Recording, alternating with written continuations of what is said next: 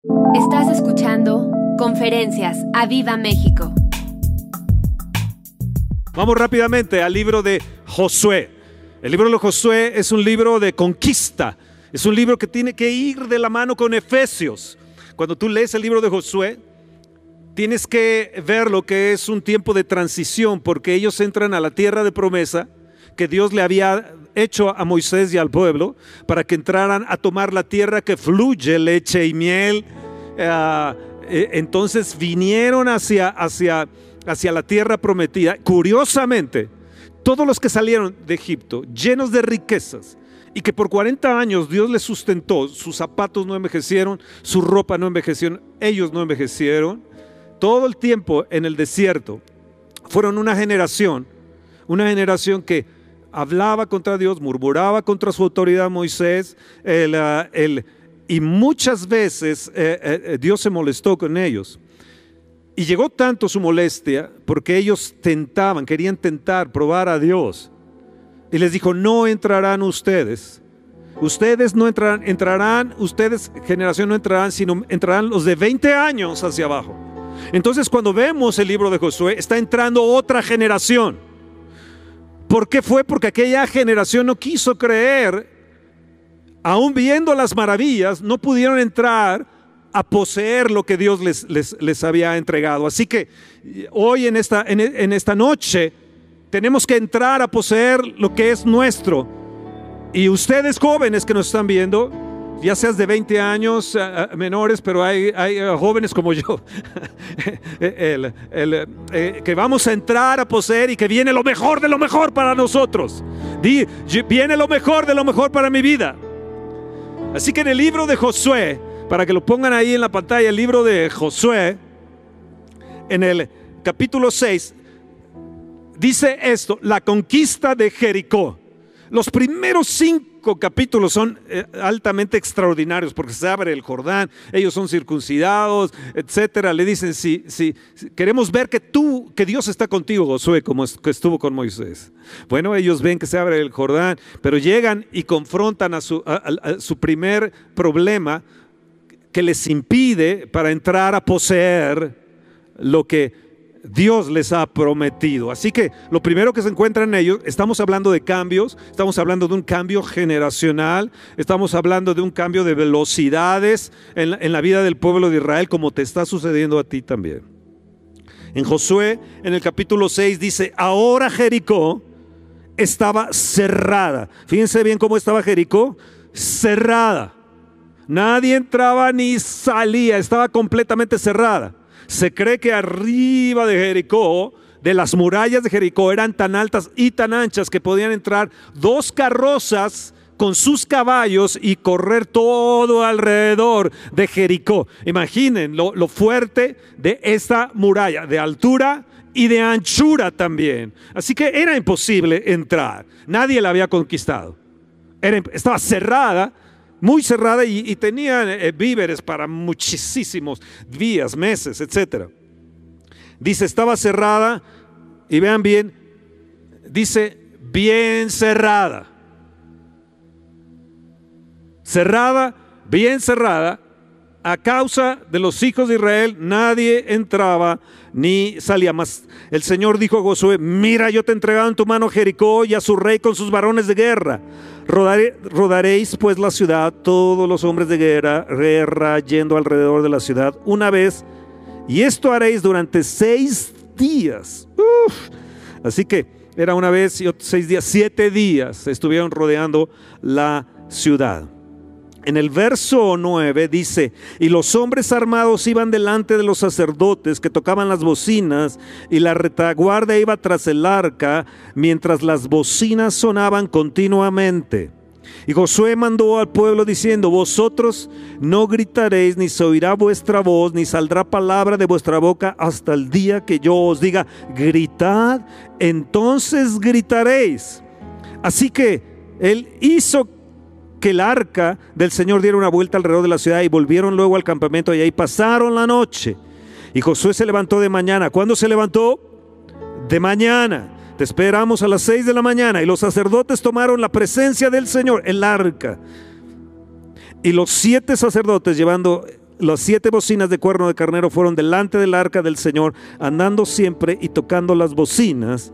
Y los hombres armados iban delante de ellos y la retaguardia tras el arca del Señor, mientras las bocinas tocaban continuamente. Así dieron otra vuelta a la ciudad al segundo día y volvieron al campamento. De esta manera hicieron durante seis días y al séptimo día, día al séptimo día, se levantaron al despuntar el alba. ¿Cuándo fue eso? En la mañana.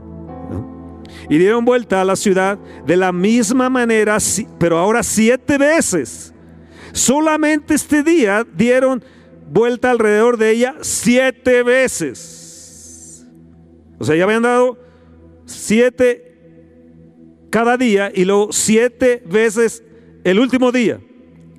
Y cuando los sacerdotes tocaron las bocinas, la séptima vez Josué dijo al pueblo, grita.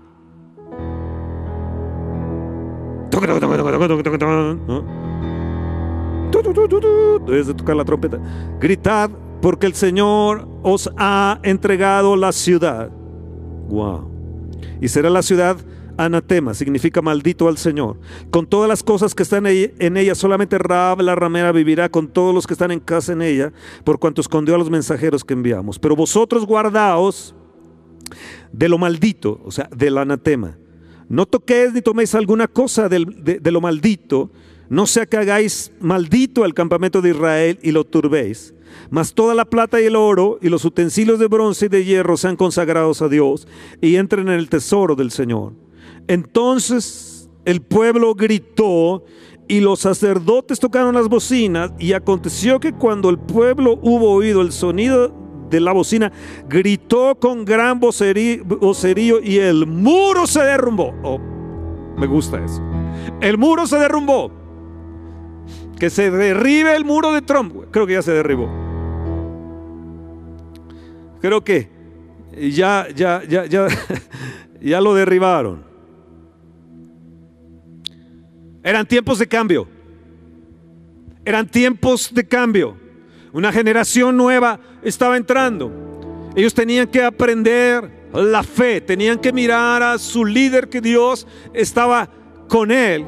Y era tiempo de que esta generación tenía que ver a Dios actuar de diferente manera.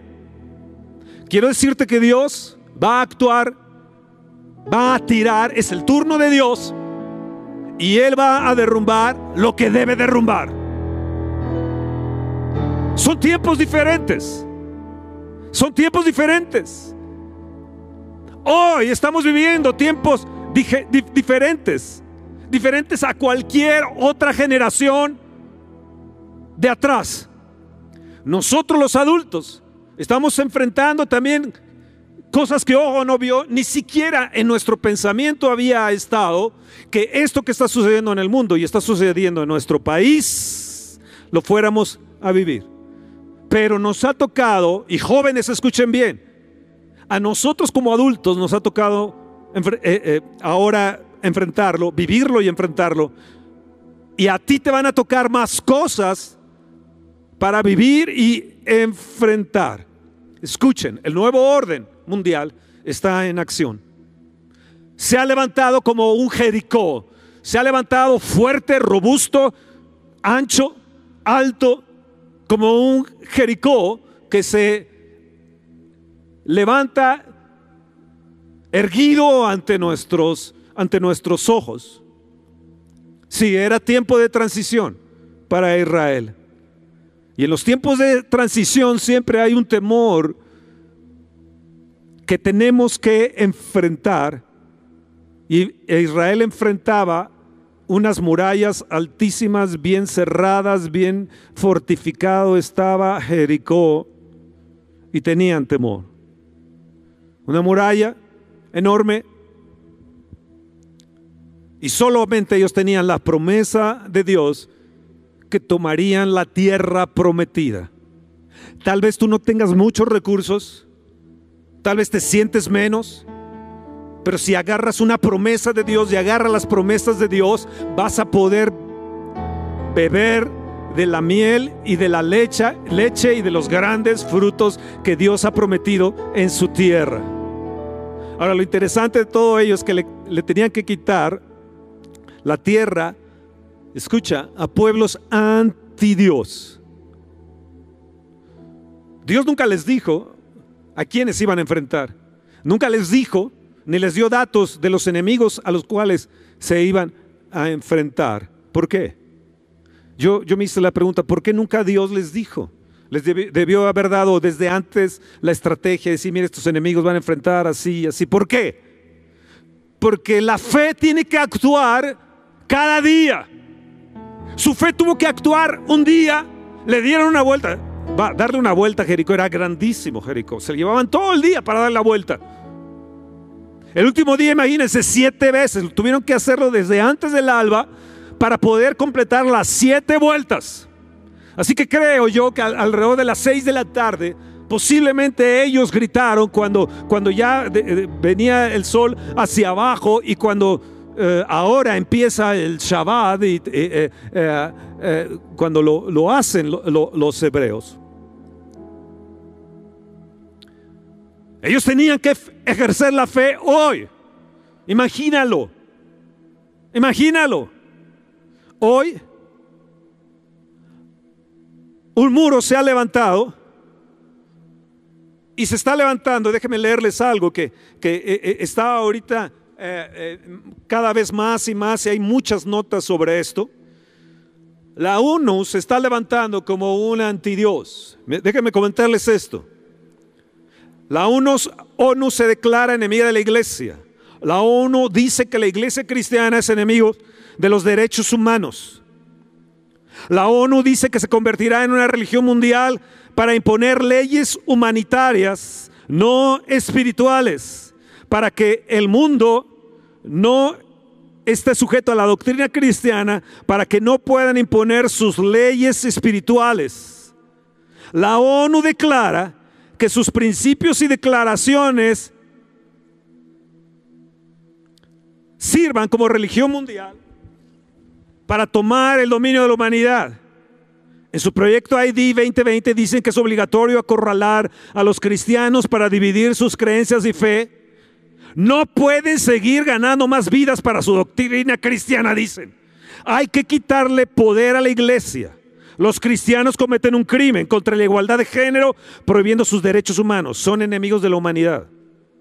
Este proyecto fue declarado en el 2020 y comenzó a aplicarse en el, en el, 2006 de forma parcial y para darle uso total en el 2020 como ley de derechos igualitarios. Según la ONU o futura religión mundial, los cristianos quieren adoctrinar a los grupos LGBT para quitarle sus derechos y se conviertan a ellos para renunciar a sus derechos. Dicen que es una discriminación a su ideología y que los cristianos no permitan el aborto ni el divorcio porque sus leyes se lo prohíben y no aceptan la poligamia, entre otros males, y esto violenta sus derechos según la ONU. La ONU dice que ellos serán la verdadera religión que les permite a los ciudadanos del mundo ser felices de la manera que ellos quieren vivir la vida bajo un orden mundial, bajo la religión humanista. La nueva religión onuista declara que hay que cerrarle a los cristianos el paso y dispersar a sus ovejas para que dejen de ser grupos de poder. Dice, son obstáculos los cristianos. ¿Están escuchando? ¿Están escuchando? La ideología de género llegó ahora para arrancarle sus derechos, para formar una religión con derechos humanistas, constitucionales y morales, no espirituales. Y, y bla, bla, bla. Sigue diciendo, está horrible. Está horrible. Escuchen, están tratando de destruir la iglesia. Hoy aquí este auditorio del Espíritu Santo está vacío, como ustedes pueden ver. En el mundo está sucediendo lo mismo. No solamente en México, sino en el mundo está sucediendo lo mismo.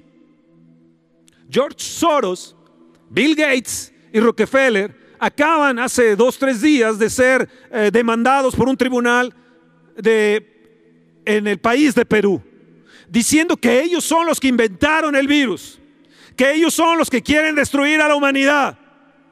Ellos quieren que 2.7 de los 7.800 millones que hay en el mundo quieren que sean destruidos.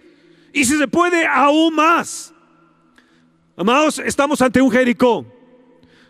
Ante un Jericó y ante, ante el humanismo y ante la ONU y ante tanta gente ateísta. Yo no sé cómo la ONU va a enfrentar a los musulmanes. Pero sí, no dicen nada sobre ellos, pero sí sobre los cristianos. Pelearán contra el Señor y contra su ungido, el Salmo 2. O sea, los reyes de la tierra pelearán contra el Señor y su ungido. Hay un Jericó que se ha levantado. Tienes que abrir los ojos, generaciones, jóvenes que están aquí. Ustedes van a enfrentar una generación humanista, ateísta, anti Dios. Van a tratar al Cordero de Dios de pisotearlo. Van a tratar de pisotear su sangre. Van a tratar de pisotear tus derechos. Hoy en la mañana anunció nuestro presidente que iban a, a tomar control de las redes.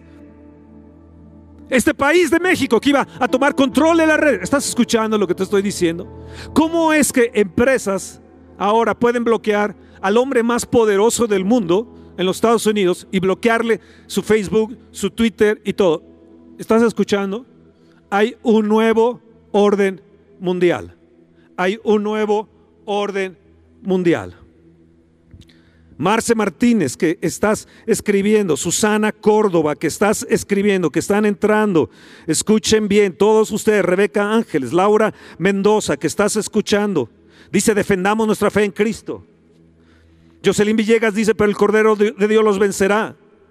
Ya Él es me, la luz brilla más fuerte cuando la noche es más oscura. Elisa Sosa dice, ¡Puf! Sí, hijita preciosa. Yo también lo pensé. Esta generación está enfrentando cosas que nunca otra generación ha enfrentado. Pero aquí en la cruz hay poder. En la cruz es locura para derribar todo argumento y todo pensamiento que se levanta en contra de Dios. El mundo no va a poder contra esto que está la cruz, donde se crucificó Cristo por nosotros y donde derrumbó a los principados y potestades, Colosenses 2, y los expuso públicamente.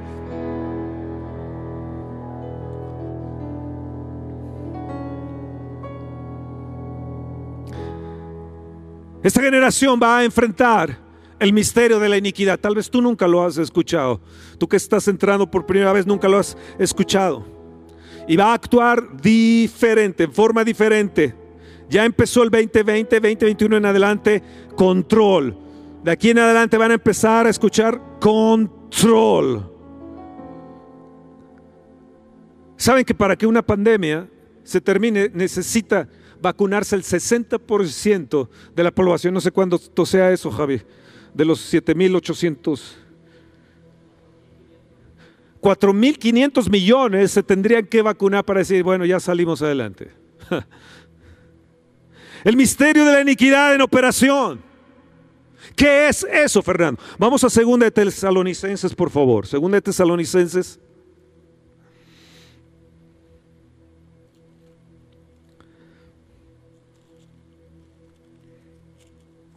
En el capítulo 2, Voy a estar leyendo algunas partes de la escritura para que podamos entender todo esto. Pero con respecto a la venida de nuestro Señor Jesucristo y nuestra reunión con Él, os rogamos hermanos, desde capítulo 2 del verso 1, os rogamos hermanos, fíjate lo que está diciendo Pablo, os rogamos hermanos que no os dejéis mover fácilmente de vuestro modo de pensar, ni os conturbéis, escucha bien, no te conturbes no tengas temor, no te desanimes, no haya depresión en ti, no os conturbéis. Esta palabra conturbéis implica muchas cosas. No metas en depresión, no te desesperes, no tengas desesperanza, no, no te turbes. No os conturbéis ni por espíritu, ni por palabra, ni por carta como si fuera nuestra en el sentido de que el día del Señor está cerca. La gente me ha preguntado, ¿cuándo es que el Señor vendrá? Y algunos adultos ya decimos, Dios, ven pronto ya, hoy, ven por nosotros. Bueno, Pablo dice que no te debes de conturbar. Verso 3, nadie os engañe en ninguna manera, porque no vendrá sin que, sin que antes venga la apostasía y se manifieste el hombre de pecado, el hijo de perdición. ¿Están escuchando? El cual, escucha, se opone y se levanta contra todo lo que se llama Dios o es objeto de culto. Generación nueva, generación, generación jóvenes, adultos, entiendan bien esto. Nadie te engañe, va a venir una apostasía. Apostasía es que tú creíste en el Señor y luego dicen, ya no creo en Dios. Yo me separo de la iglesia, me separo de la familia, me separo de otro y yo agarro mi rumbo y apostato de lo que yo creía y de lo que yo amaba y entonces me alejo. Apostasía. Va a haber muchos que van a negar su fe en Dios. Dice, y se manifieste el hombre de pecado, el hijo de perdición. Está hablando del anticristo, el cual se opone y se levanta contra todo lo que se llama Dios o es objeto de culto, tanto que se siente en el templo de Dios como Dios, haciéndose pasar por Dios. ¿No os acordáis que cuando yo estaba todavía con vosotros os decía esto? Y ahora vosotros sabéis lo que lo detiene, a fin de que a su debido tiempo se manifieste, porque ya está en acción el misterio de la iniquidad, solo que hay al presente lo detiene? ¿Quién crees tú que lo está deteniendo? Ya está en el mundo, ya está operando en el mundo, ya está este sistema anticristo, anti Dios. ¿Quién crees tú que se está oponiendo? Dice ahí al presente, ¿quién lo detiene? ¿Quién crees tú? Se llama el Espíritu Santo. Por eso es importante que cada día te relaciones con el Espíritu Santo, cada día hables con Él, le abras tu corazón al Señor Jesucristo le permitas al Espíritu Santo hablarte y tú hablar con Él.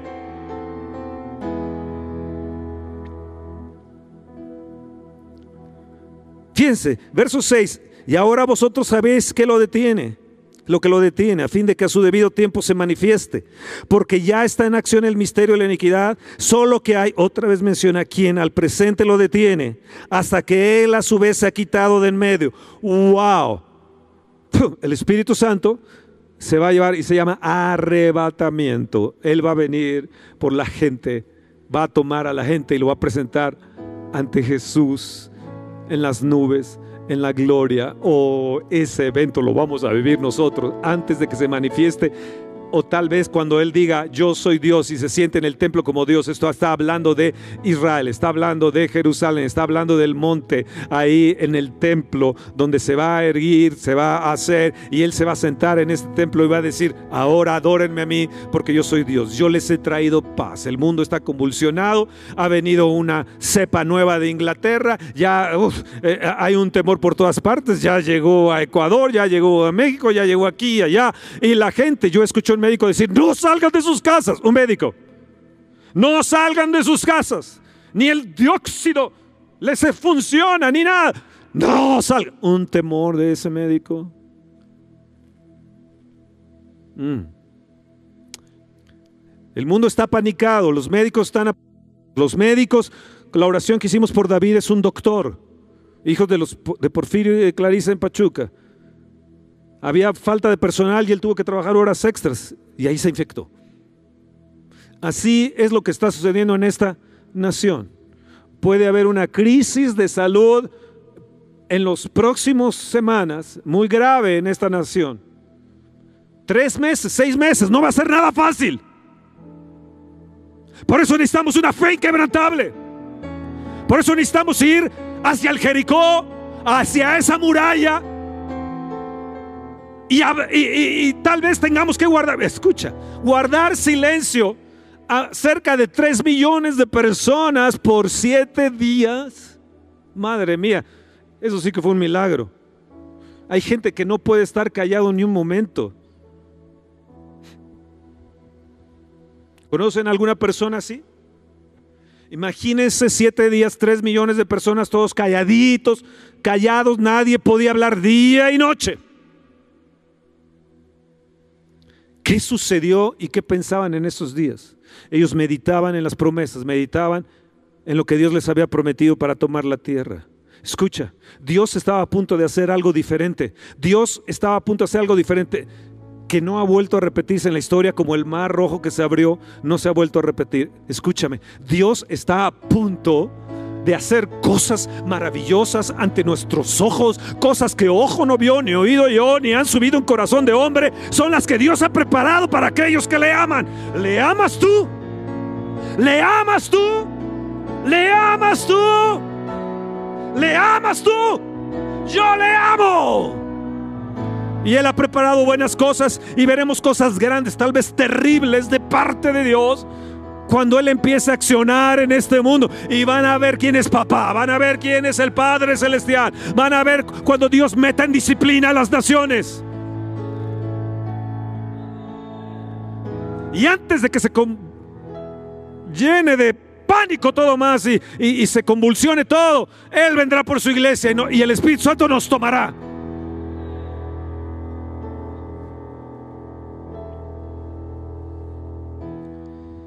Dice verso 7, porque ya está en acción el misterio de la iniquidad, solo que hay quien al presente lo detiene hasta que él a su vez se ha quitado del medio.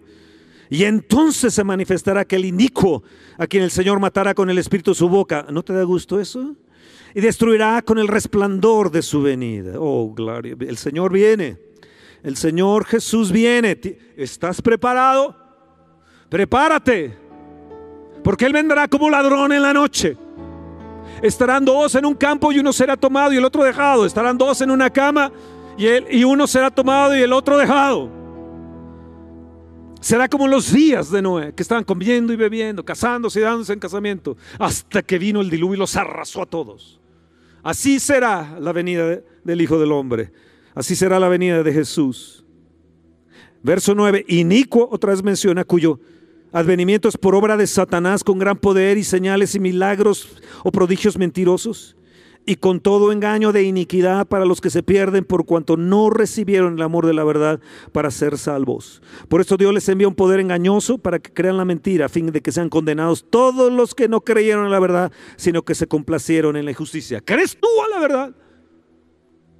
¿Crees tú en la verdad? Jesucristo dijo, yo soy el camino, la verdad y la vida, y nadie puede venir a, mí si no, nadie puede venir al Padre si no es por mí. Cristo es el intercesor, es el único mediador entre Dios y los hombres. Si tú confiesas con tu boca que Jesús es el Señor y crees de todo tu corazón que Dios le levantó de los muertos, serás salvo. Serás salvo de la ira venidera, serás salvo de este inico, serás salvo de ese ese misterio indico, escucha bien, este problema de género, que ahora ya, ya la gente, si se cree árbol, eh, le está pidiendo que se injerten ramas de árboles, otros se creen animales y, quieren que les pongan pezuñas, y, y bueno, es un problema de género, es un problema de género. Cada vez iniquidad, iniquidad inicuo, cosas inicuas vamos a ver en aumento, en aumento, más de las que ya hemos oído. Todo engaño de iniquidad, va a haber un engaño de iniquidad. ¿Están ahí? En Marcos 6, 6 y Mateo 13, 58, Jesús fue a su tierra, regresó ahí a su tierra Nazaret. Y dice ahí que no hizo milagros, en, Marcos 6, 6 dice, no hizo milagros a causa de la incredulidad de ellos. En Mateo 13, 58 dice, estaba asombrado de la incredulidad de ellos. Cuando vamos a Lucas 18, en el verso 7, 8, vemos a una viuda persistente. Va día a día, va con el juez injusto y le dice, hazme justicia de mi adversario. Y el juez la aventaba, la, hacía a un lado, no le hacía caso. Y al día siguiente venía la viuda otra vez y otra vez. Hazme justicia de mi adversario. En el verso 8 dice, ¿y acaso Dios no hará justicia? Escuchen bien, temprano yo te buscaré y a todos los que se han metido, casi ya llegamos a los 2000.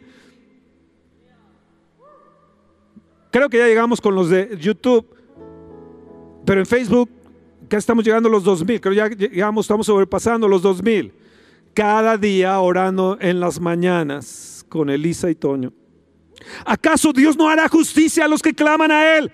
¿Escuchaste, Toño? ¿Acaso no hará justicia a los que claman cuando día y noche se tardará en responderle? Levanta tu mano y di, Padre, no te tardes en respondernos. Jesús digo, os digo, pronto les hará justicia. Haznos justicia, Señor. Y escucha estas palabras que dijo Jesús. Pero cuando venga el Hijo del Hombre, está refiriéndose a él mismo. ¿Hallará fe en la tierra? ¿Hallará fe en la tierra? No dice hallará grandes cosas, grandes cuentas bancarias, sino dice hallará fe en la tierra. La viuda fue persistente. Yo creo que le dio una vuelta al juzgado, dos vueltas al juzgado, tres vueltas al juzgado, cuatro vueltas al juzgado. Yo creo que le gritaba de afuera con una, con una bocina, hazme justicia, juez. Día tras día, día y noche, porque dice que clamaba día y noche. Así que en el día clamaba, en la noche le volvía a clamar, no lo dejaba dormir al juez, iba un día, dos días, tres días, cuatro, cinco, seis. Puede ser que el séptimo día le dio siete vueltas, hasta que dijo, este ya me tiene hasta acá. Dice, oigan lo que dijo el juez injusto. ¿Cuánto más vuestro Padre no les va a responder? Se tardará en responderles, se tardará en responderles. Oh, gracias a Dios. Hebreos 4:16 nos dice que nos acerquemos confiadamente al trono de la gracia para hallar el oportuno socorro. ¿Escuchaste? Acerquémonos al trono de la gracia para hallar oportuno socorro. Tú que estás en problemas, Tú que estás en enfermedades, tú que estás pasando este problema de tus hijos con COVID, tú que estás eh, con una situación familiar o amigos que están en situaciones de, enfermedad y empiezan poco a poco y a ponerse mal y mal y mal y de repente unos ya se han ido.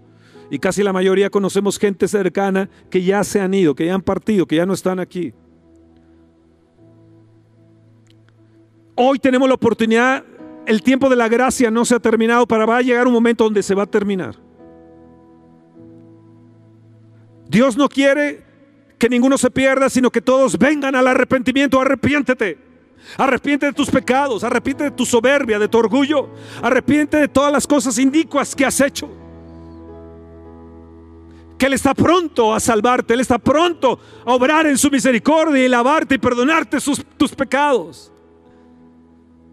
Ahora, número uno, empiezo la conferencia. número uno, Comparte esta conferencia. Son cosas que la gente no habla. Número uno, estamos enfrentando, como los israelitas cuando vieron a Jericó, el desánimo y el temor. Tenían que creer algo, algo loco. Imagínense a Josué diciéndole alrededor de tres millones, todos se van a callar. Hey, cállese. Hey, tú, silencio. Eh, eh, tres millones. Oh, yo digo, Dios, eso fue un gran milagro. Fue gran milagro que se derrumbara Jericó. Más milagro fue que esta gente por siete días guardara silencio y obedeciera. En la obediencia. La fe se dinamita. En la promesa de Dios, en la palabra de Dios, en la palabra que le estaba diciendo Josué, Joshua. Guarden silencio. Ellos obedecieron.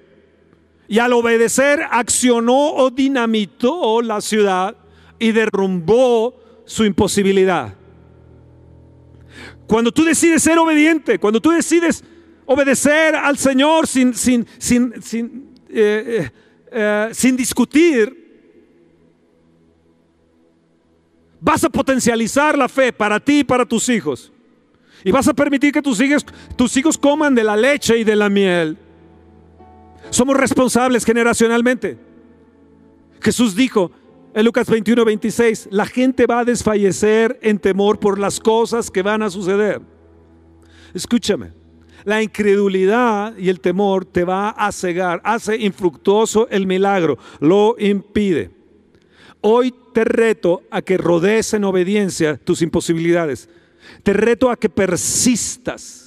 Te reto a que seas paciente. Te reto a que no te desalientes ni tengas temor. Te reto a que digas, yo voy a tener hoy una fe inquebrantable. Mi hijo David va a sanar. Mis amigos van a sanar. Eh, sanará Norma y sanará Jaciel y sanarán la gente que conozco. Germán sanará.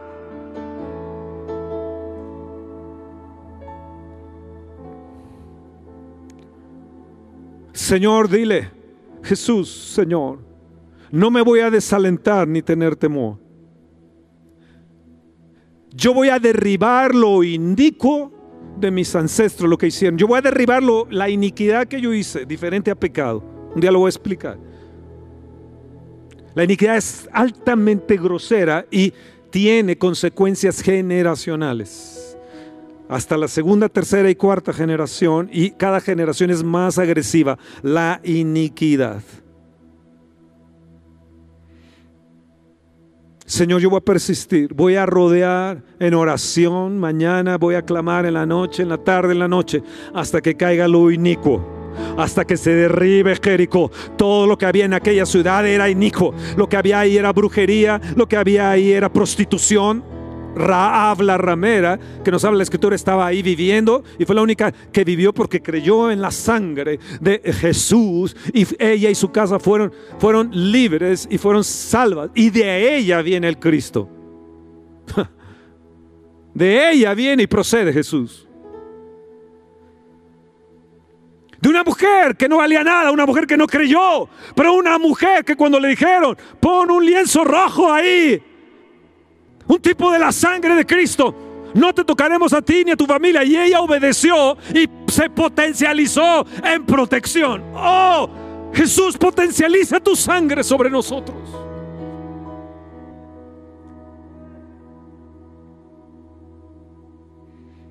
En Lucas 22, 22 dice, 22, 32 dice, Pedro, Satanás te ha pedido y para zarandearte como a trigo pero yo he rogado para que tu fe no falte. Jesús está a la diestra del Padre, rogando por ti y por mí, rogando por tu familia, rogando por tu enfermo, rogando por tu hijito, por tu hijita. Él está rogando por esta congregación, Él está rogando por cada uno de nosotros que nuestra fe no falte. No le dijo, yo estoy rogando para que no te falte el dinero. Yo estoy rogando para que hagas grandes milagros financieros. Él le dijo, yo estoy rogando para que tu fe no falte. ¿Por qué? Porque Satanás lo que trata de destruir en este tiempo a nosotros es la fe. Esa es la fe que vence al mundo. Esa es la victoria que vence al mundo. Nuestra fe. Di nuestra fe. Satanás si logra derrotarte en el temor, en el desánimo, en la depresión, en la angustia. Lo que trata él al enfermar a tu hijito, amar a tu amigo, enfermar a tu esposa, es destruir la fe. Estábamos haciendo cuentas, mi esposa y yo, el día de hoy llevamos luchando entre la vida y la muerte desde eh, agosto, a finales de agosto, septiembre, octubre, noviembre, diciembre, enero, cinco meses y no nos hemos quebrado ni nos vamos a quebrar. Hemos persistido en oración, hemos clamado en oración. Es un, es un Jericó que si tiene que darse de vuelta siete meses, los siete meses lo daré. Si temprano en la mañana tiene que estar siete años eh, orando hasta que caiga un avivamiento, pues siete años. El tiempo que sea, pero Dios va a actuar y va a dinamitar la ciudad con su poder. Oh, si estás ahí, dale un fuerte aplauso, emocionate, dile a la persona que está a tu lado. Nunca había escuchado de esto. Dinamitar la fe. La ciudad va a ser dinamitada, las ciudades van a ser dinamitadas por la fe. Pero necesitamos hombres obedientes, necesitamos hombres no rebeldes, necesitamos mujeres obedientes, mujeres que hagan caso, mujeres que crean la promesa de Dios, mujeres que rodeen sus circunstancias y bloqueen todo lo que tengan que bloquear, aún cerrando su boca. Pero cuando se tenga que gritar, gritar a Dios y clamar a Dios toca unas trompetas.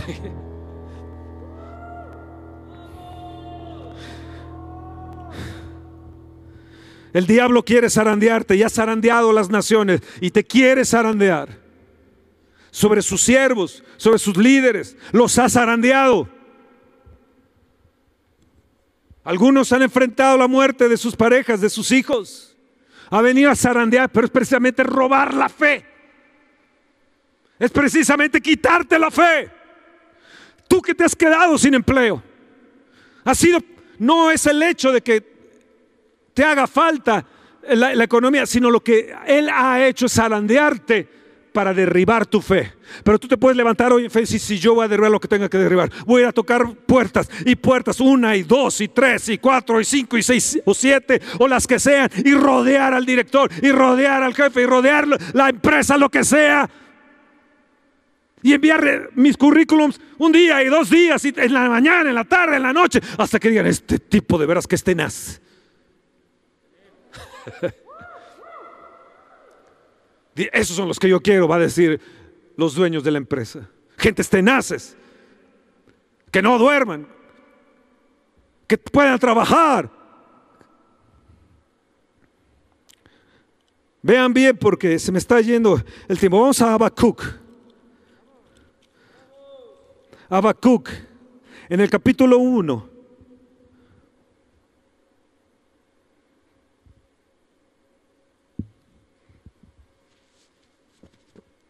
Habacuc capítulo 1, en el verso 5. El próximo viernes también voy a dar la conferencia, así que no se la pierden. 7.30 los espero.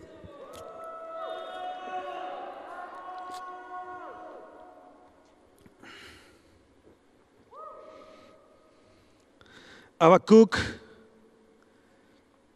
1, 5. Asombraos, mirad entre las naciones y ved, y asombraos porque haré una obra en vuestros días, que aun cuando se os contare, no la creeréis. No la creeréis. Estaba refiriéndose a la invasión de Nabucodonosor y, ellos dijeron, no hombre, ¿cómo nos van a invadir? Y los invadieron. Pero el Señor nos da esta promesa y nos dice, Miren en las naciones y ved y asombraos. Tenemos que mirar entre las naciones. ¿Qué está sucediendo allá, allá, allá? ¿Qué está hablando las naciones de México? Horribles cosas. ¿Se están burlando de México? Claro que se están burlando de México. Y dice, asómbrate. Pero tienes que ver que yo haré una obra en vuestros días. Levanta tu mano y dice, Señor, yo sé que en mis días vas a hacer una obra grande. Una obra grande que aun cuando yo la cuente y le diga a otro no la van a creer, pero yo la voy a seguir contando, porque tú vas a tener hacer una visitación de un avivamiento. Escúcheme, yo le estaba diciendo hoy al Señor, Señor, ¿dónde será tu siguiente mover? ¿Dónde será el siguiente avivamiento? ¿Cómo vas a hacer el siguiente movimiento? A ver, Espíritu Santo, platícame por favor. Porque Jesús dijo que tú nos dirías lo que iba a suceder. Y, yo estoy viendo que está viniendo algo padrísimo. Está viniendo algo, una, oración, creyendo en avivamiento, que, eh, el, no sabemos que tenemos avivamiento, como se lo dije a Roberto el otro día. No sabemos la bendición que tenemos en casa. No sabemos que tenemos eh, avivamiento, porque no lo creemos. No sabemos. O sea, eh, no sabemos la bendición que tenemos en casa, ya tenemos, ya está en cierne. Dios va a hacer una intervención en la nación, va a derribar los jericós. Ahí en, en Habacuc capítulo 2,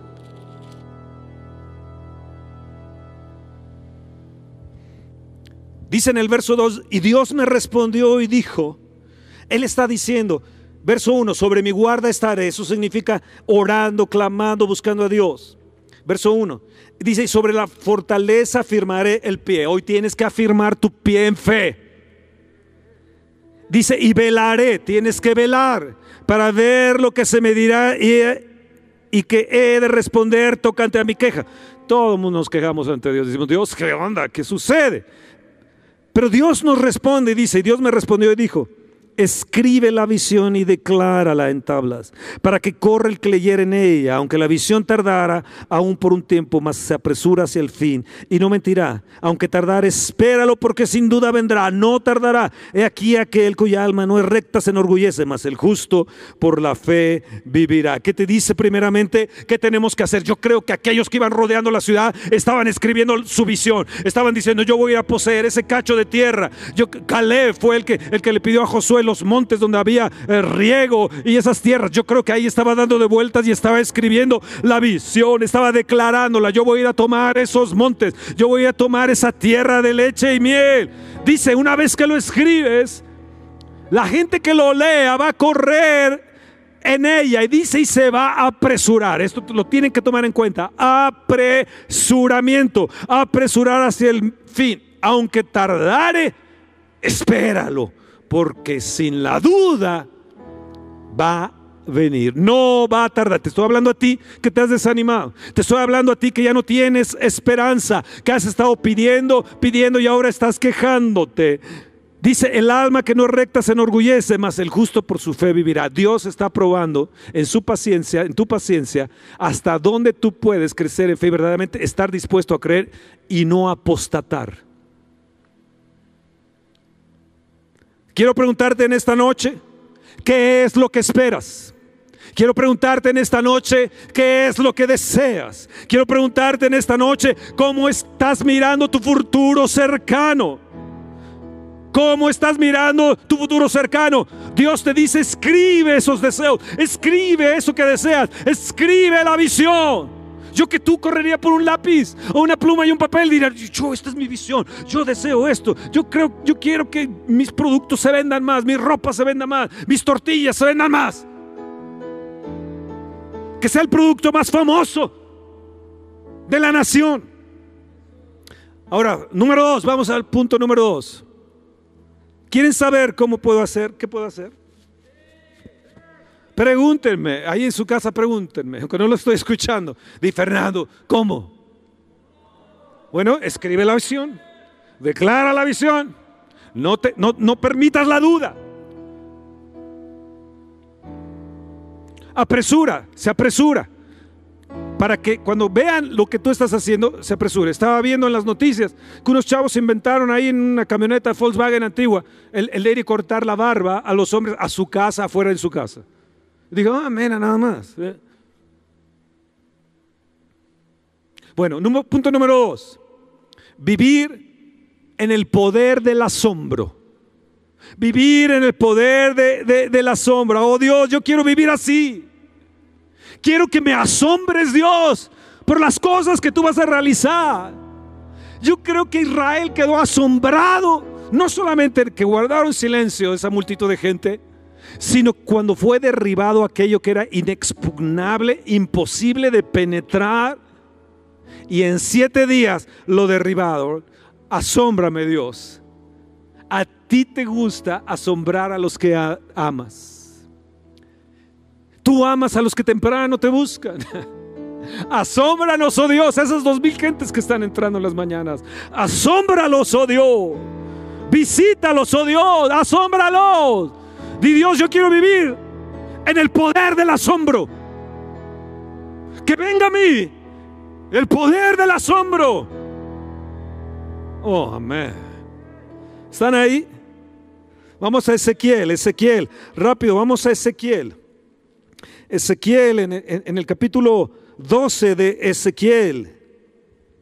Habla de urgencia, habla de, de, desesperación por un avivamiento, habla de un deseo profundo de cumplimiento de la palabra, Ezequiel. No solamente habló de los huesos secos, no solamente habló de los ríos, sino de la urgencia. Habló de la urgencia desesperada por un avivamiento, de un cumplimiento por la palabra. Verso 21 dice del capítulo 12, vino a mi palabra de Dios diciendo, hijo de hombre, ¿qué refrán es este que tenéis en la tierra de Israel que dice, se van prolongando los días y desaparecerá toda visión? Tú tal vez te has preguntado y has dicho, se está desapareciendo, se están prolongando los días y no veo mi sanidad. Yo estoy hablando de cinco meses en relación con mi esposa. ¿Y sabes qué viene? Su sanidad. Porque Jesús es nuestro sanador. Dice, se van prolongando los días y desaparecerá toda visión. No, no va a desaparecer. No va a desaparecer. Diles, por tanto, te estoy hablando de parte de Dios, diles, por tanto, así dicho el Señor, haré cesar este refrán y no repetirán más este refrán en Israel.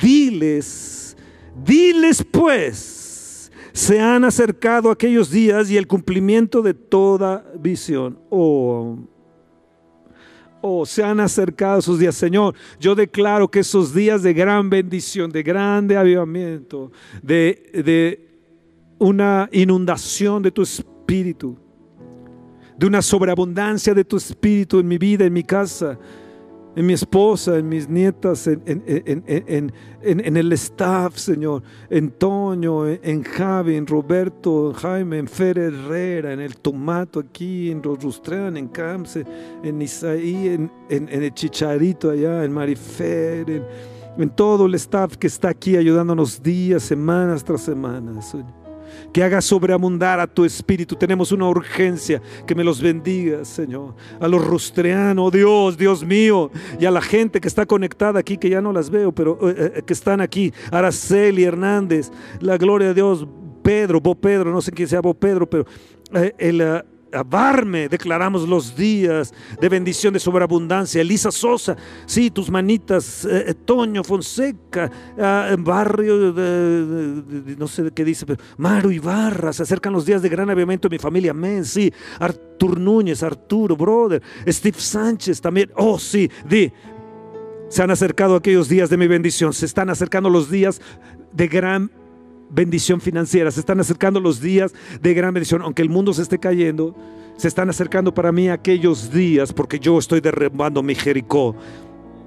Porque no habrá visión vana, ni habrá adivinación de lisonjeros del medio de casa de Israel. Ahora yo escucho muchos lisonjeros que hablaron y profetizaron sobre Trump. Y ahora dicen, no, no, bueno, es que hoy, cuidado, es que no hicieron caso a la profecía. Ah. Porque no habrá más visión vana. Yo hablaré en el verso 25 y se cumplirá la palabra que yo hable. No se tardará más. Levanta tu mano y di, no se tardará más. Sino que en vuestros días, oh casa rebelde, hablaré palabra y la cumpliré. Dice el Señor. Y dice, y vino palabra de Dios a mí. Hijo de hombre, he aquí que los de la casa de Israel dicen la visión que este que ve este es para de aquí a muchos días para lejanos tiempos, profetiza este. Diles, por tanto, así he dicho el Señor, no se tardará más ninguna de mis palabras, sino a la palabra que yo hable se cumplirá, dice el Señor. Escúchame toda palabra que se hable dentro de la presencia de Dios, dentro de la manifestación de Dios. O hay que enviarla, hay que enviarla, hay que enviarla, hay que enviarla. Tú escuchas una palabra en la mañana, en la mañana la tomas y la declaras en el día la estás rumiando y la estás declarando. Y dice, se tiene que cumplir hoy. Hoy viene ayuda para mí. Hoy todos los días vendrá ayuda. Hoy viene ayuda. De alguna manera vendrá ayuda. Hoy Dios me hace invisible ante el, mal, ante lo malo. Él me hace invisible. Dios es nuestro guardador, es nuestro sustentador, es, es el que anda a nuestra mano derecha, es el que va adelante. Él es nuestro refugio. Entonces cuando yo agarro las promesas, la palabra de Dios y las declaro, estoy hablando al reino espiritual, al reino de la fe. Yo tengo una palabra que hace mucho no, no le he dado, pero la, tengo. Lo que es imposible en lo natural es posible en lo sobrenatural para traerla al campo de lo natural. Lo vuelvo a decir, lo que es imposible en lo, en lo natural es posible en lo sobrenatural para traerla al campo de lo natural. Se le pueden poner mi nombre, esa es mía.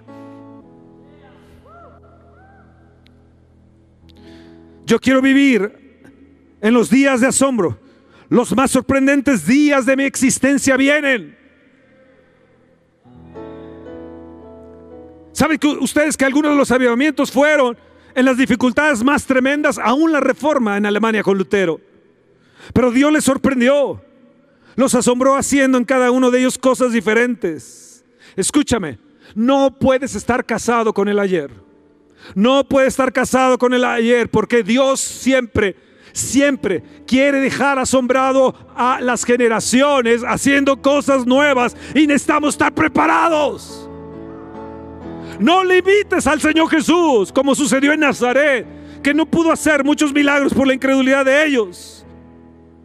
Punto número tres, estoy ya casi por terminar. Señor, ponme en la velocidad correcta. Dice que se apresurará y vendrá al fin. Dice, dice, dice Habacuc 2 que leímos. Escribe la acción, declárala porque se apresura. Señor, ponme en la velocidad correcta. Yo deseo tener, dile Señor, levanta tu mano y di. Repite conmigo, yo deseo, Señor, estar en tu voluntad. En tu voluntad perfecta. No mi voluntad, Señor, sino en la tuya. Quiero estar en la velocidad correcta para estos tiempos. Yo me someto bajo tu voluntad y decido andar detrás de Jesús y seguir sus pisadas. Si Él corre, yo corro. Si Él se detiene, yo me detengo. Padre, yo quiero estar en la velocidad correcta, en el propósito tuyo, visualizando la meta. En 1 Corintios 9, del 24 al 29, dice Pablo, de esta manera corro, no como la aventura. O sea, él está diciendo, alay se va. De esta manera peleo, no como quien golpea al aire. Escúchame, no estamos en los tiempos de nada más de dar dando tumbos de que si esto, que si sí, que si no, que si la vacuna, que si no, que si ya dijeron que si, que, que la cepa nueva. Y ay, madre mía, ¿qué nos va a suceder? No, no, no, no, no estamos peleando nada más dando golpes a lo tonto al aire. Sabemos dónde estamos, sabemos el propósito de Dios. Escucha, la palabra de Dios nos dice que es un misterio de la iniquidad. Para nosotros ya no es misterio. Para nosotros ya te lo estoy revelando, ya no es un misterio. Es misterio para los que no conocen a Dios. Oh Señor Jesús, asómbrate de nuestra fe. Dile Jesús, asómbrate de nuestra fe. Nosotros queremos estar asombrados de lo que tú vas a hacer, pero también te pido que tú te asombres de nuestra fe. Marcos 11:24, Él les dijo, crean todo lo que han pedido en oración y lo obtendrán. Les voy a mencionar algo, algo parecido a esto. Por medio del Espíritu Santo, sus poderosas promesas y riquezas nos van a empoderar o los van a empoderar dentro de ustedes mismos por medio de su Espíritu. Efesios 3, 16, 17, por fe Cristo habita en, en, ustedes. Según de Corintios 5, 7, andamos andamos y vivimos por fe, no por vista. Hebreos 11:6, Dios recompensa al que le busca. Juan 11:40, no te he dicho que si crees verás la gloria de Dios. Marcos 9:23, si puedes creer al que cree, todo le es posible.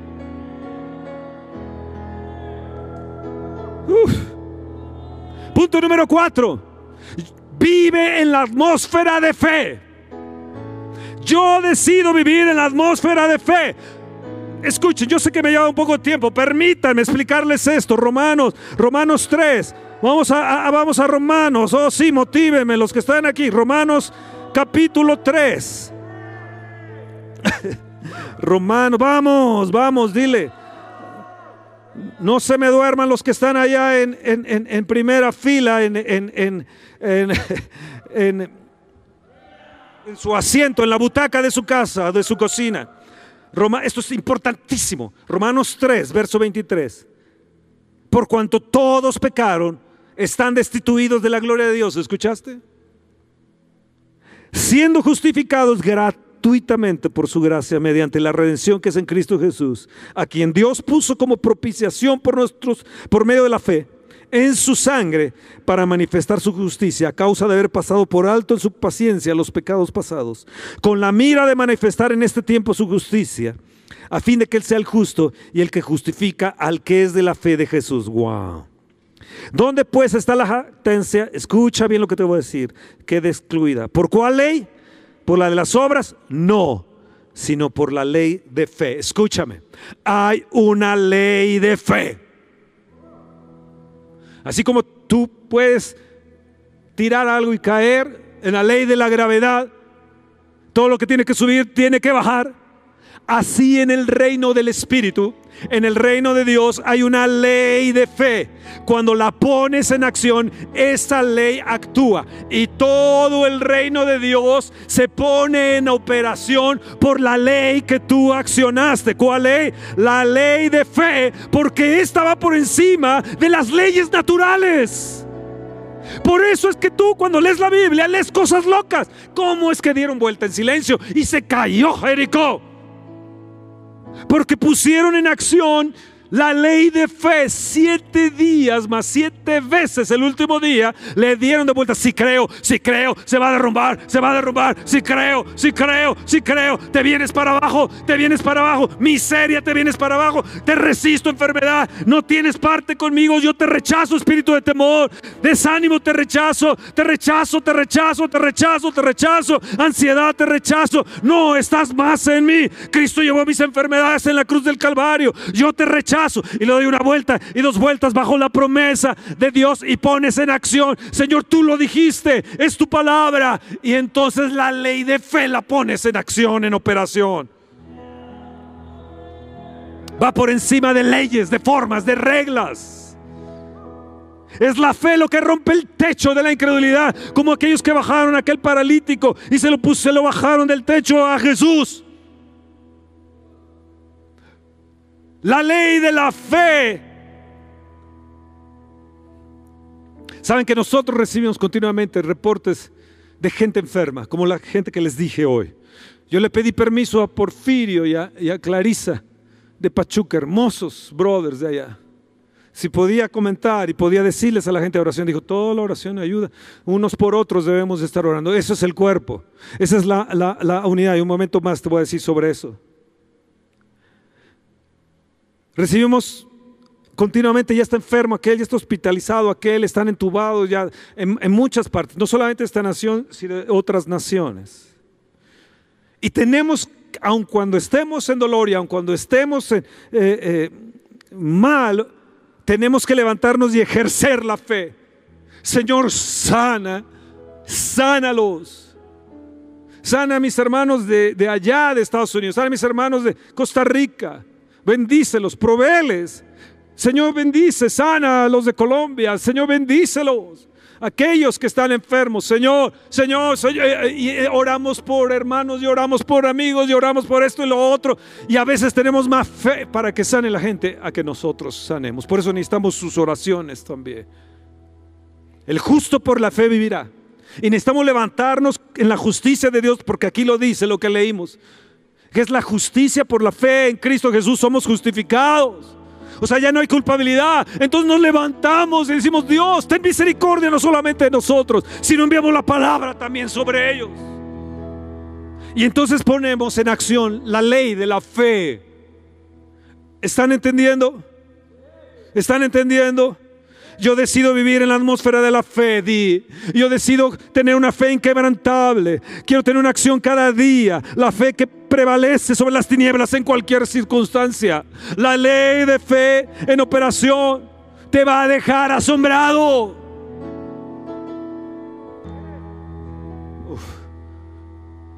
Creo que ya me llevé tiempo, lo estoy aburriendo. Número 5, número 5, rápido, Apocalipsis. El Señor te dice, el Señor te dice, Apocalipsis, rápidamente. No te me canses, tú que estás ahí, tal vez has sido cansado para ti, pues vuélvelo a escuchar. Eh, Apocalipsis en el capítulo 3. Ah, pocas veces, veces me dejan el estrado, así que ahora me voy a aprovechar. Apocalipsis capítulo 3, verso 7. Escribe al ángel de la iglesia en Filadelfia, esto dice el santo, el verdadero, el que tiene la llave de David el que abre y ninguno cierra, y cierra y ninguno abre. Escucha el verso 8. Yo conozco tus obras. He aquí puesto delante de ti una puerta abierta, la cual nadie puede cerrar. Escucha lo que te dice Dios. Porque aunque tienes poca fuerza, has guardado mi palabra y no has negado mi nombre. En el capítulo 4, verso 1 dice, después de esto miré y una puerta abierta en el cielo. Uf, y la primera vez voz que oí como de trompeta hablando conmigo, digo, sube acá y te mostraré las cosas que sucederán después de estas. Y al instante yo estaba en el Espíritu. Escúchame, escúchame esto. El Señor te dice, yo he puesto delante de ti una puerta abierta. Nadie la puede cerrar. Tú dices que soy débil. Es que no tengo fuerzas. Es que tengo angustia. Y el Señor te dice, yo he puesto ahora una puerta delante de ti. Guarda mi palabra. No has negado mi nombre. Y dice, después de esto vi una puerta. Estaba ahí en el cielo. Ahí lo vi. De repente yo empecé a vivir en el Espíritu. Escúchame, hay una puerta dimensional que Dios quiere abrirte. La puedes abrir a través de la ley de la fe y derribar tus jericos.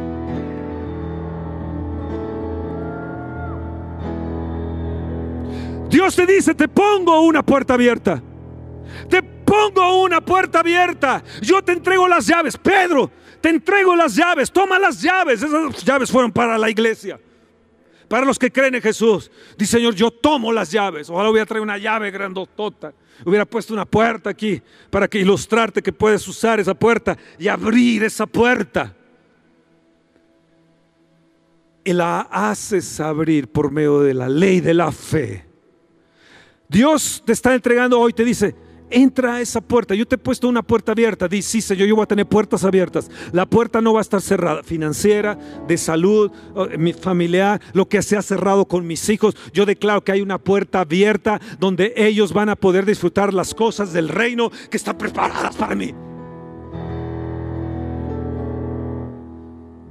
Llama a esa puerta. Llama a esa puerta. Puertas abiertas.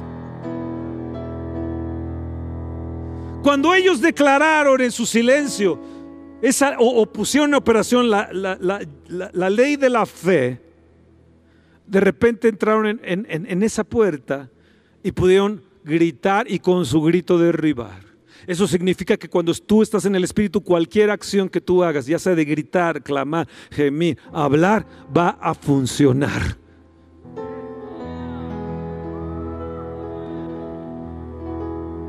El futuro está en Dios. Di, o te digo a ti, llama a tu futuro. Toma la llave del futuro. Toma la llave del reino y esa puerta la pongo ante ti. Nadie la puede cerrar. Tal vez tienes poca fuerza, te sientes débil, débil, débil. Pero Él te dice, yo te estoy poniendo una puerta abierta te estoy entregando las llaves de tu futuro. El futuro no es del diablo. Nuestro futuro no le pertenece al indico, no le pertenece al diablo, no le pertenece al anticristo, no le pertenece a este sistema de control. Pablo dijo, de esta manera corro. Dice, Señor, dame inteligencia espiritual, discernimiento espiritual, sabiduría espiritual. Ayúdame a escuchar tu voz. Dice, había una puerta abierta y de repente escuché su voz. Señor, que yo pueda escuchar tu voz, que cuando camine pueda oírte. Cuando camina, cuando camine, eh, eh, eh, estaba yo en, el domingo, en la mañana. Saben, cada día nos levantamos para la oración y le mandamos el enlace a mucha gente. Y era el domingo en la mañana, es el día donde no hay temprano te buscaré, no hay oración en la mañana. Entonces yo ya estaba despierto antes de las 5 de la mañana y dije, no, no, no, prendo mi celular, todo. Sí, sí, estoy preparado para cuando me llegue, para que yo enviare el enlace. Entonces estaba esperando ahí, estaba esperando, esperando. Y de repente, de repente, este, eh, eh, eh, dije, qué raro, no hay nadie que me ha enviado un mensaje, qué raro, la gente que, le, que, no, no veo una acción, una activación en las redes, para temprano te buscaré. Dios ya te los llevaste. Ya viniste por ellos. Se cayeron las redes. Entonces le escribo a Elisa, ¿están bien? Las redes también, ustedes también. Nada que me contestaba. Le escribo a Roberto y nada. Le llamé a Roberto por teléfono y nada que me contestaba. Le llamé a Elisa por teléfono y nada que me contestaba. Y yo empecé con una ansia y dije, no, Dios, algo habrá sucedido. No, no, Señor, no, algo habrá sucedido. Voy entonces, me levanto para echarme agua en la cara, en el baño, preocupado. Y oigo una voz que me dice, es domingo. Y digo, ay Dios, Dios estaba riéndose de mí. Dios está en los detalles. Dios está en las mínimas cosas. Porque a veces creemos que va a ser, uh, uh, hijo, que no sé qué, bla, bla. Pero Dios puede hablarme en las cosas dentro de mi preocupación, de mi ansiedad, de mi angustia que tenía. Sí, Dios nos puede hablar con su voz. Es domingo. Y yo dije, Dios, ya ni me pude dormir, me bajé, me tomé un café, me puse un, pan tostado con miel y, bueno, disfruté mi café, luego otro cafecito también. Y, dije, bueno, qué chévere, la mañana la estoy pasando aquí. Señor, pues, si ellos no han orado, yo sí me pongo a orar por ellos. Dales fuerza, Alicia Toño. Bendícelos, darles descanso. Bendice a todos los de Aviva México. Bendice a los que conocemos, Señor. Suelto bendiciones sobre ellos. Y empecé a operar la ley de la fe. ¿Sabes cómo me sentí ese domingo? Con el amor de Dios en la dimensión de su amor. Estuve caminando todo ese día, llorando y caminando y yendo con otras personas en mi lloro y en mi, en mi angustia o en mi, amor, se podría decir. Es el Dios, gracias, tú sí.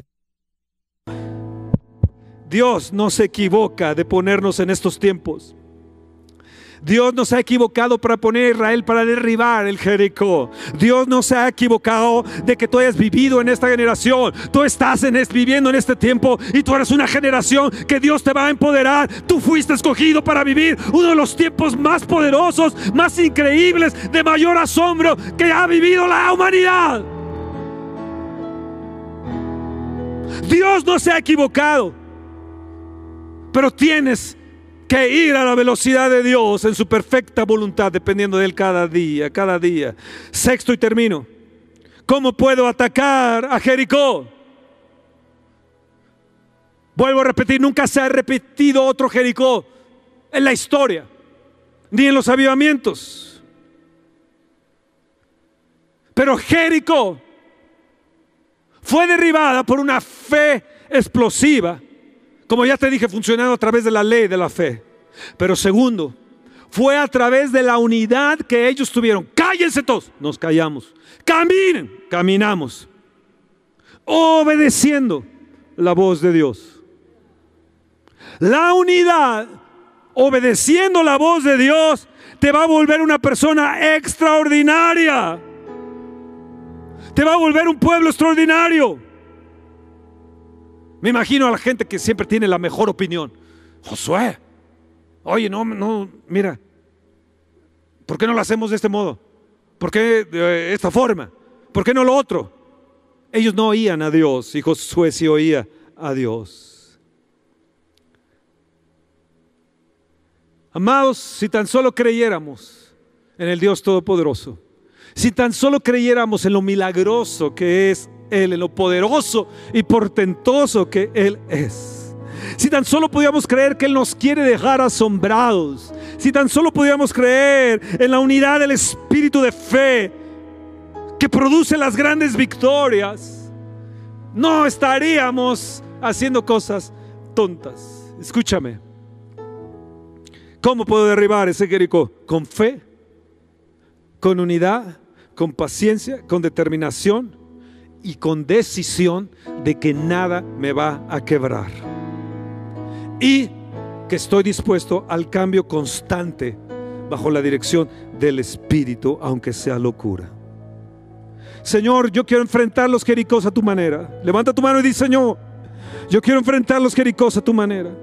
Ayúdame a aprender a ejercer la ley de la fe. Ayúdame a derribar todo obstáculo, toda muralla de Jericó en contra mía. Sorpréndeme en la expectativa. Si tú me dices corro, corro. Si tú me dices rodea, rodeo. Si tú me dices detente, me detengo. Si tú dices ve de frente, iré de frente. Pero Señor, yo te quiero decir, vamos, levanta tu mano y di, persistiré cada día. Cada día. Y número siete, voy a producir a través de la fe una fe explosiva. Díselo. Voy a detonar las circunstancias. Voy a ir a las murallas más fuertes, más difíciles, más altas y las voy a derribar. Oh Dios, que todo nuestro Jericó sea derribado. Clama y dile eso. Yo me voy a fortalecer en la fe en ti, Señor. Voy a ser fuerte en cualquier circunstancia. Declaro que mi alma es inquebrantable, mi espíritu inquebrantable mi cuerpo renovado, mi mente de diamante. Mi mente de diamante, sí Señor, yo lo creo. Y con esta seguridad de que he puesto en operación la ley de fe para derribar mi Jericó, Señor, descanso en ti, que mi conciencia está en ti, mi subconsciencia está en ti, Señor. Y háblame, dirígeme, me entrego el 100% a ti, querido Padre, en el nombre de Jesús. Espera nuestra próxima emisión de Conferencias. ¡A Viva México!